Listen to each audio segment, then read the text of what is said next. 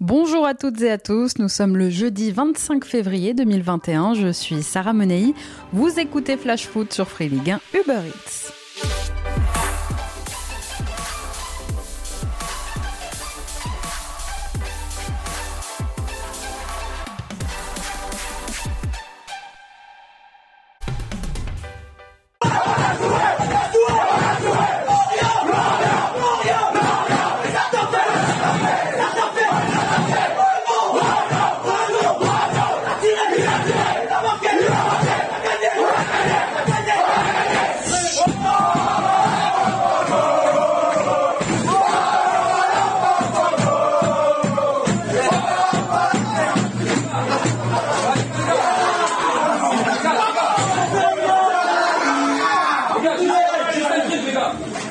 D'entendre la joie du vestiaire nîmois après sa victoire 1-0 hier soir contre Lorient et surtout les mots de Renaud Ripard pour ses coéquipiers, l'enfant du pays, le couteau suisse, le sauveur hier soir puisque c'est lui qui sur penalty a inscrit en fin de rencontre l'unique but de ce match. Alors oui, grâce à cette victoire au Costière, les Crocos font une excellente opération au classement. Ils quittent la zone rouge et remontent, vous l'avez entendu, à la 17e place.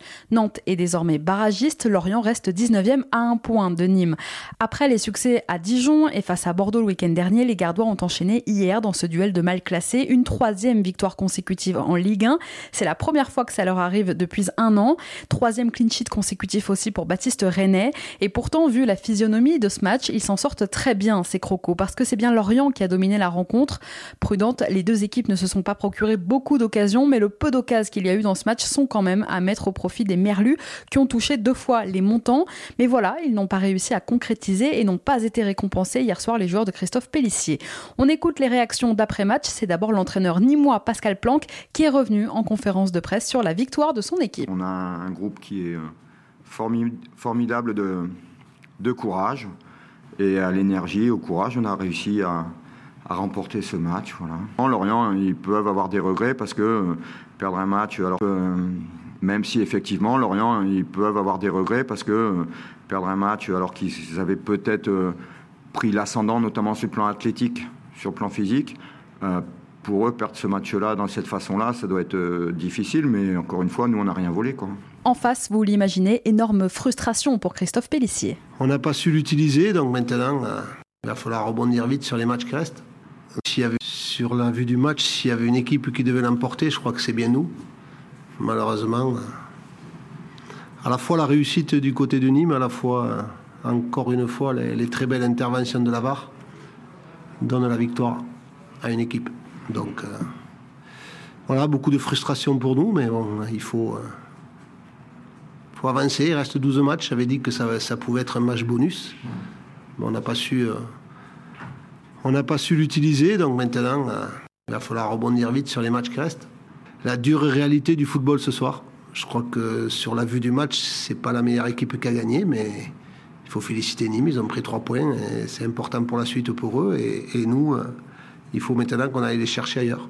Pour Lorient, il faudra rebondir. Dès dimanche, à 15h, les Merlus accueilleront l'AS Saint-Etienne dans le cadre de la 27e journée. Pour Nîmes, il faudra enchaîner face à un autre concurrent direct dans la course au maintien, à savoir le FC Nantes. À la même heure, dimanche, les Gardois accueillent les Canaries au Costières pour tenter de prendre encore un peu d'air au classement et de décrocher eh bien, une quatrième victoire consécutive en championnat, une troisième à domicile. Allez, c'est parti pour notre tour des clubs.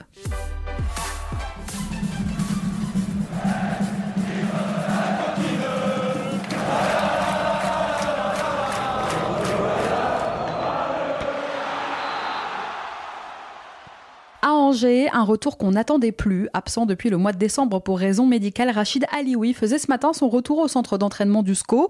Hospitalisé mi-décembre pour une récidive de soucis de santé qu'il avait connu déjà l'été dernier, l'attaquant angevin va entamer une phase de réathlétisation. Depuis le début de la saison, Alioui n'est apparu qu'à une seule petite reprise dans le groupe angevin. C'était le 18 octobre dernier face à Metz, où il était entré en jeu pour disputer les 14 dernières minutes de la rencontre. Stéphane Bauken, qui n'a lui pas disputé les 5 derniers matchs du SCO en raison d'une blessure à un mollet, a lui aussi fait son retour à l'entraînement cette semaine. L'attaquant angevin devrait être apte dimanche après-midi pour la réception du RC Lens. À Bordeaux, Loris Benito connaît sa sanction. Exclu le week-end dernier face à Nîmes, le latéral bordelais est passé hier en commission de discipline. Ce sera deux matchs de suspension, dont un avec sursis. Le défenseur suisse sera donc absent ce week-end pour la réception du FC Metz au match Mut-Atlantique. En revanche, à Bordeaux, il y a enfin une bonne nouvelle. C'est le retour à l'entraînement cette semaine de Youssouf Sabali. Le défenseur était absent depuis trois semaines. Maintenant, il a énormément manqué aux Girondins. Eh bien, il est remis de sa blessure à la cuisse et il devrait pouvoir affronter les Grenades dimanche. C'est un Dijon en pleine déprime avec 15 petits points au compteur et deux victoires seulement depuis le début de la saison qui reçoit le Paris Saint-Germain ce week-end. Pour l'occasion, David Linares disposera d'un groupe au complet ou presque. Roger Rassalé est de retour, Dina et Bimbe aussi. Il a repris l'entraînement en début de semaine. Yacine Benzia est lui aussi de retour. Il pourrait postuler à une place dans le groupe dijonnais. Seul Aboubacar Kamara finalement sera absent. L'attaquant du DFCO a été suspendu trois matchs, dont un avec sursis après son carton rouge reçu dimanche dernier face à Lens à Lens justement, où l'on est cinquième aujourd'hui au classement. Et avec un maintien qui va s'officialiser rapidement, normalement, le promu va pouvoir compter sur deux joueurs importants, deux prêts qui vont pouvoir évoluer en transfert définitif. Il s'agit de ceux de Gaël Kakuta et d'Isiaga Silla, dont les prêts sont conditionnés au maintien. Lens a déjà payé environ 1,5 million d'euros à Amiens pour le prêt de Kakuta. Il devra encore en payer 3,5 pour s'attacher euh, définitivement les services du milieu congolais pour trois années supplémentaires. Quant à Silla, prêté par Toulouse, l'option serait aussi en fonction du maintien et s'élèverait cette fois à 2,5 millions d'euros.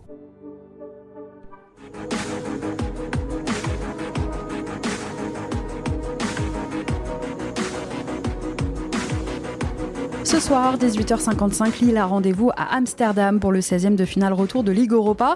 La semaine dernière, je vous rappelle que les Dogs ont souffert. Ils ont perdu de buts 1 à Pierre Mauroy. Ils affronteront ce soir l'Ajax avec un groupe quasi au complet. Seul Burak Yilmaz manque encore à l'appel. Touché au mollet depuis mi-janvier, l'attaquant turc, dont Christophe Galtier espérait le retour ce soir, eh bien, est toujours indisponible. Le gardien remplaçant, Orestis Karnesis, absent lui lors de la victoire à Lorient dimanche, fait son retour dans le groupe lillois. Le jeune attaquant Rocco Ascon 17 ans à peine, est déjà présent au match aller et lui aussi du déplacement aux Pays-Bas. Pour cette rencontre, l'Ajax sera de son côté privé de son arrière gauche, Nicolas Tagliafico, et de son arrière droit, Noussaïr Mazraoui. Le LOSC doit ce soir, je vous le rappelle, inscrire au moins deux buts pour espérer se qualifier en huitième de finale. Ajax-Lille, coup d'envoi 18h55. On continue notre tour des clubs dans un instant, mais avant ça, c'est l'heure de notre déclat du jour et aujourd'hui, elle est signée Morgan Schneiderlin. C'est mon cœur qui parle. vous avez un chef d'espoir qui dit notre retenue euh, ouais, Est-ce que pour la première fois, est en Ligue des Champions depuis son retour de blessure début février, Schneiderlin est dans une position assez délicate à l'OGC Nice. Le milieu niçois semble avoir perdu sa place, lui qui jusqu'ici pourtant était titulaire, se blessant peu après l'arrivée d'Adrien Urcea sur le banc niçois. Depuis le 3 février, Schneiderlin n'a pas débuté un seul match de Ligue 1, une situation qui commence un peu à l'agacer, d'autant plus que les Aiglons sont mal en point, 16e aujourd'hui au classement et dans une spirale négative qui les a vus perdre leurs trois derniers matchs de championnat. Situation frustrante donc pour Schneiderlin comme il l'a expliqué en conférence de presse, je le cite, Bien sûr que ça m'énerve, tout le monde peut voir que je suis agacé, mais je suis content parce que ça prouve que je suis un compétiteur et que j'ai encore cette niaque, cette envie. Vous pouvez demander à ma femme, je suis désagréable à la maison car je ne suis pas heureux de la situation actuelle, pas heureux de ne pas jouer et d'avoir de mauvais résultats. Donc j'espère, et toute ma famille aussi, que ça va s'arranger rapidement, a-t-il confié donc en conférence de presse Morgan Schneiderlin. Bon, on espère pour lui et pour sa femme donc que la situation va s'arranger. Demain à 21h dans le cadre de la 27e journée Ligue 1, Nice a rendez-vous au Roison Park pour un duel d'équipe mal en point. Allez, on reprend notre tour des clubs, direction Lyon. Vous avez peut-être vu hier soir que c'est un ancien lyonnais qui a offert au Real de Zizou une victoire précieuse en Ligue des Champions. Le Real Madrid s'est effectivement imposé 1-0 sur la pelouse de l'Atalanta Bergame en huitième de finale allée de la Ligue des Champions grâce à un but magnifique signé Ferland Mendy, son premier dans la compétition. Et aujourd'hui, si l'on en croit les informations de la presse espagnole, eh bien le Real Madrid serait prêt une nouvelle fois à lier son avenir au club lyonnais. Florentino Pérez serait séduit par un autre gone, Ryan Cherki. Suivi de très près depuis un bon moment, le Real aurait déjà son plan pour signer la jeune pépite lyonnaise. À 17 ans à peine, Cherki pourrait signer dès cet été au Real avant d'être prêté dans la foulée à un club de Liga pour s'adapter au championnat espagnol. En tout cas, avec Zidane sur le banc, Karim Benzema et Ferland Mendy dans l'équipe, le Real a de sérieux arguments sur ses concurrents pour convaincre Cherki. Deux relax, 11 condamnations à 6 mois de prison avec sursis et une condamnation à 3 mois ferme. Voilà le montant des peines pour les supporters marseillais impliqués dans l'affaire des incidents de la commanderie. Je vous en parlais hier, le tribunal correctionnel de Marseille a rendu donc hier soir son verdict. Et retour au terrain avec l'OM qui joue gros dimanche avec la réception de l'Olympique lyonnais. Pour ce classique de la Ligue 1, le club phocéen ne pourra pas compter sur Hiroki Sakai. Il n'est pas éligible pour cet Olympico. Le latéral japonais est suspendu. Il avait écopé d'un carton rouge le premier de sa carrière contre le FC Nantes il y a quelques semaines. La commission de discipline de la LFP a donc statué sur son cas. Elle a décidé de lui infliger deux matchs de suspension ferme. Et en son absence, c'est son compatriote Yuto Nagatomo qui devrait dépanner sur le flanc droit de la défense marseillaise. De retour de blessure, Jordan Amavi devrait retrouver sa place couloir gauche. Outre Sakai, le club phocéen sera également privé de Valentin Rongier, lui aussi suspendu, et de Dario Benedetto, lui aussi suspendu. Absent depuis le 3 février maintenant, Milik est espéré pour cette rencontre. Alvaro González est lui apte pour défier l'OL. La suspension du défenseur espagnol ne prendra effet qu'à partir de mardi prochain. À Metz, le chantier de Saint-Symphorien avance petit à petit. Après 20 mois de travaux, hier, ce sont les derniers pans de la charpente qui ont été élitreillés sur la toiture de la tribune sud. Pour l'occasion, quelques supporters messins un peu curieux étaient venus admirer ce spectacle. L'AS Monaco se positionne sur une pépite de Liga. Il a 20 ans, il s'appelle Lee Kang-in et c'est un milieu offensif qui évolue à Valence. Meilleur joueur du dernier mondial U20, plusieurs clubs français seraient intéressés, à en croire la presse espagnole aujourd'hui. Alors l'idée de jouer en Ligue 1 ne déplairait clairement pas aux joueurs. Reste maintenant à savoir combien en demandera Valence cet été. Le contrat de Kang-in expire en 2022. Il a déjà fait savoir à son club qu'il n'était pas au mieux cette saison, qu'il n'avait eh bien pas l'intention de prolonger. À Montpellier, Loulou Nicolin aura bien son musée. Président historique du MHSC, Louis Nicolin a marqué le club héroltais avec notamment un titre de champion de France, c'était en 2012. Mais il est aussi connu pour son musée privatisé qui compte pas moins de 13 000 pièces de collection, des maillots notamment, mais pas que. Grand collectionneur, Loulou avait aussi accumulé d'autres objets collectors liés à l'univers du cyclisme et à de nombreux autres sports. Le Midi Libre explique cette semaine que sa collection sera rendue publique en 2024 ou au plus tard en 2025 et qu'elle sera exposée dans un musée qui se trouvera au sein même du futur stade du MHSC à Pérol. Je suis euh, très euh, objet de sport. là, il y a les maillots. En haut, il y a les Jeux Olympiques, il y a le rugby, il y a le football, le, le, cyclisme, le basket. Tu vas voir, c'est assez intéressant. Et ça t'a pris comme ça Explique-nous. Ouais, ouais, ça m'a pris comme une envie de pisser. À Nantes, je vous en parlais hier avec le cas de Jean-Kévin Augustin notamment. Eh bien, après l'annonce de la rétrogradation de trois joueurs nantais en équipe réserve, le syndicat des joueurs, l'UNFP, a demandé hier soir leur réintégration immédiate au groupe professionnel. Les trois joueurs, Augustin donc, mais aussi Thomas Basila et Brigitte Dilou, ont reçu un soutien plein et entier de leur syndicat qui regrette, je cite, des dérives inacceptables, non conformes, selon l'UNFP, à la charte du football professionnel. Enfin, quelques bonnes nouvelles pour les Niçois. Après avoir vu l'infirmerie du club se remplir, les Aiglons ont enregistré cette semaine les retours à l'entraînement de Casper Dolberg, de Youssef Attal et de Jordan Lotumba. Leur retour sera progressif, aucune chance évidemment de les voir demain à Rennes. Opéré en novembre de sa rupture du ligament croisé, Dante, si on ne parle bien sûr pas encore de retour, a quant à lui repris la course. On reprend notre tour des clubs dans un instant, mais avant ça, on se cultive un petit peu. La Reco Culture Foot. La Reco Culture Foot. Culture Foot. Chaque semaine, dans Flash Foot, on vous donne nos conseils, quoi lire, écouter ou regarder pour élargir vos horizons, étoffer votre culture foot. On quitte la Ligue 1 quelques instants pour se diriger vers la Liga.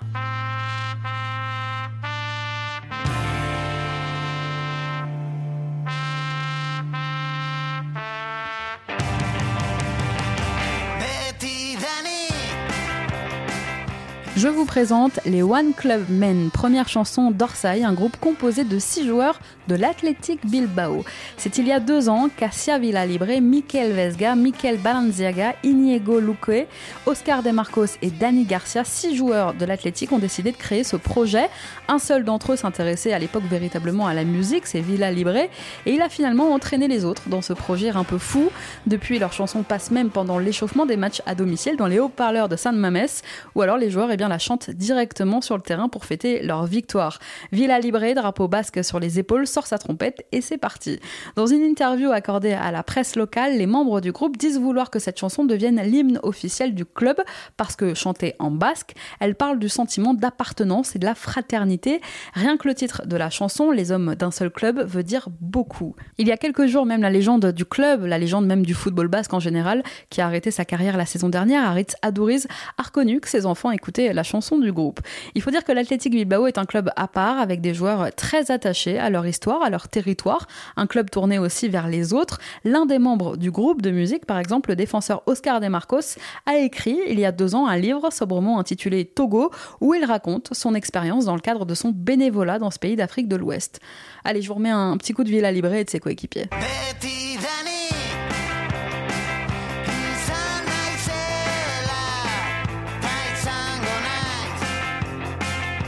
Bah franchement, en Ligue 1, si des clubs comme Metz ou, ou Lens ou Lorient veulent se mettre à la musique, on est partant, nous. Hein.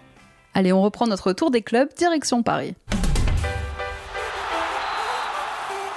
Camp des les joueurs du Paris Saint-Germain étaient de retour à l'entraînement hier après deux jours de repos. Samedi, les hommes de Mauricio Pochettino se déplaceront à Dijon, une rencontre qui devrait se faire sans Angel Di Maria et sans Colin Dagba qui n'a pas encore repris l'entraînement. Leandro Paredes suspendu ne sera pas du voyage en Bourgogne, mais Pablo Sarabia, absent dimanche dernier face à Monaco, devrait bien être de retour dans le groupe parisien. Kylian Mbappé sera lui aussi là, mais il manquera le match de la semaine prochaine. Lors de la défaite contre Monaco, Mbappé a reçu un carton jaune pour un mauvais geste sur Axel Dissasi. Et cette sanction eh bien, va lui coûter un match de suspension en raison d'une accumulation de jaunes. Bappé manquera donc le déplacement à Bordeaux le 3 mars prochain. Dans le même thème, les Rémois se déplaceront eux à la Beaujoire pour le compte de la 28e journée de Ligue 1 le 3 mars. Et ce sera cette fois sans Nathalie Mboukou qui est lui aussi suspendu, sanctionné hier par la commission de discipline de la LFP. L'attaquant Rémois a lui aussi donc reçu un troisième carton jaune en l'espace de 10 matchs. Demain soir, le Stade Rennais devra absolument stopper sa série négative de 6 matchs sans victoire, toutes compétitions confondues. Et pour relever la tête, les Bretons affronteront l'OGC Nice en ouverture de la 27e journée. Pour cette rencontre, Julien Stéphan sera privé de Fetou Mawassa qui est suspendu et de son gardien, Romain Salin, qui est lui blessé. En revanche, le coach Rennais pourra bien compter sur Steven Zonzi, Martin Terrier et sur son capitaine Damien Da Silva, qui était jusqu'ici incertain puisque touché au cours du match contre Montpellier dimanche dernier. Jay-Z à Saint-Etienne. Cette semaine, le journal Le Progrès révélait que le rappeur américain qui diversifie son secteur d'activité s'intéressait beaucoup à l'ASSE. Son agence de conseil sportif Rock Nation ciblerait un joueur en particulier, l'U17 national des Verts, le jeune Noam Abdelawi. Cette saison, le défenseur stéphanois a disputé six matchs, inscrit un but, et l'international algérien U17 ne serait pas le seul jeune joueur issu d'un centre de formation français à intéresser la société Jay-Z, puisque les jeunes de l'OM, Ilyes Zouaoui et Aylan Benaila serait aussi sur la liste du rappeur. Merci à tous d'avoir été avec nous, c'était Sarah Menei. Vous écoutiez Flash Foot, on se retrouve demain pour parler de ce qui vous attend lors de la 27e journée de Ligue 1.